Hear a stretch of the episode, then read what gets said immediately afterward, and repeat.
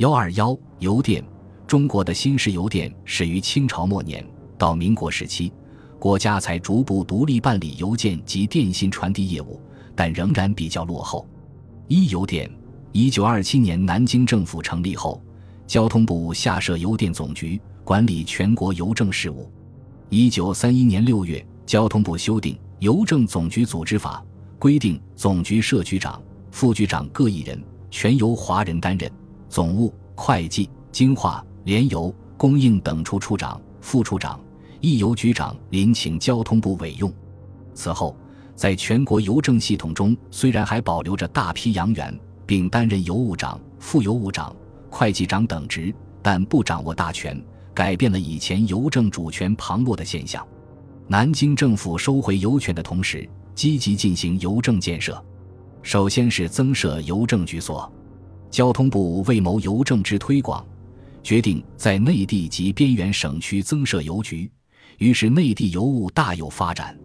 一九二八年，全国各类邮政局所为四点一六七五万所，到一九三七年六月底增加到七点二六九万所，十年间共增加三点一零一五万所。其次，积极拓展邮路，过去邮路向以邮差邮路为主。一九二八年以后，全国邮路随着铁路、公路、航空线、轮船航运线的开辟与发展而增加。一九二八年，全国各种邮路四十五点八零五一万公里，到一九三七年六月增加到五十八点四八一六公里，十年间共增加十二点六七五五万公里。第三，发展邮政业务和繁荣邮政经济。九一八事变后。东北各类邮局停办，使一九三二年度邮政业务与邮政收入减少。邮政总局自一九三四年起采取以下措施：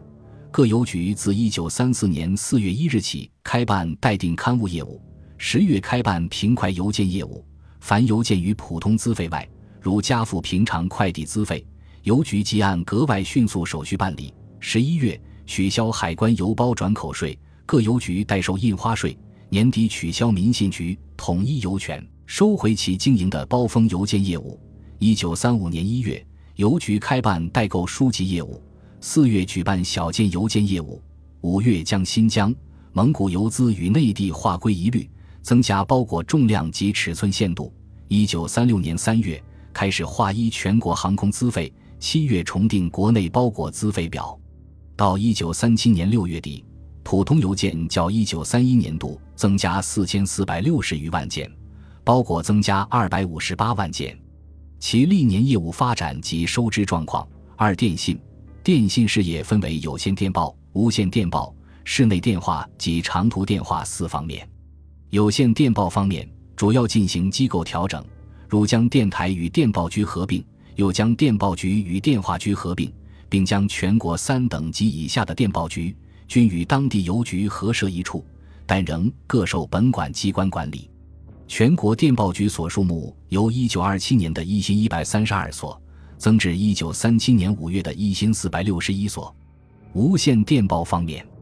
交通部于全国各地广设无线电台。据一九三七年调查，全国二十三省区有电台六十六处，无线电报机一百七十四架。国际无线电报。原操于外人之手。一九三一年二月，交通部将所辖国际通信大电台筹备处与中非电台、枫林桥支台等合并，成立国际电台，直接经营国际无线电通信事业。此后，交通部先后开放中越、中瑞、中苏、中英、中日、中意等电路，与西贡、日内瓦、莫斯科、旧金山、伦敦、东京、罗马。柏林等处均可直接通报。到一九三七年六月，国际无线电台开放的直达电路已达十四条，加上地方政府及交通部所办线路，国际通信直达电路共有二十四条。长途电话方面，一九三二年度扩充一新三百四十七公里，一九三三年度扩充五千五百六十公里，一九三四年度扩充一点二九三八万公里。一九三五年度扩充一点零七七二万公里，全国线路总长度由一九三三年的一点四八万余公里，到一九三六年上升到四点八万余公里。随着长途电话的发展，带动了室内电话的建设。一九二七年初，交通部所辖室内电话共二十处，到一九三六年六月增至三十六处，通话局所达七十二所，装机容量为七点三三八万号，用户数为五点二六一七万户。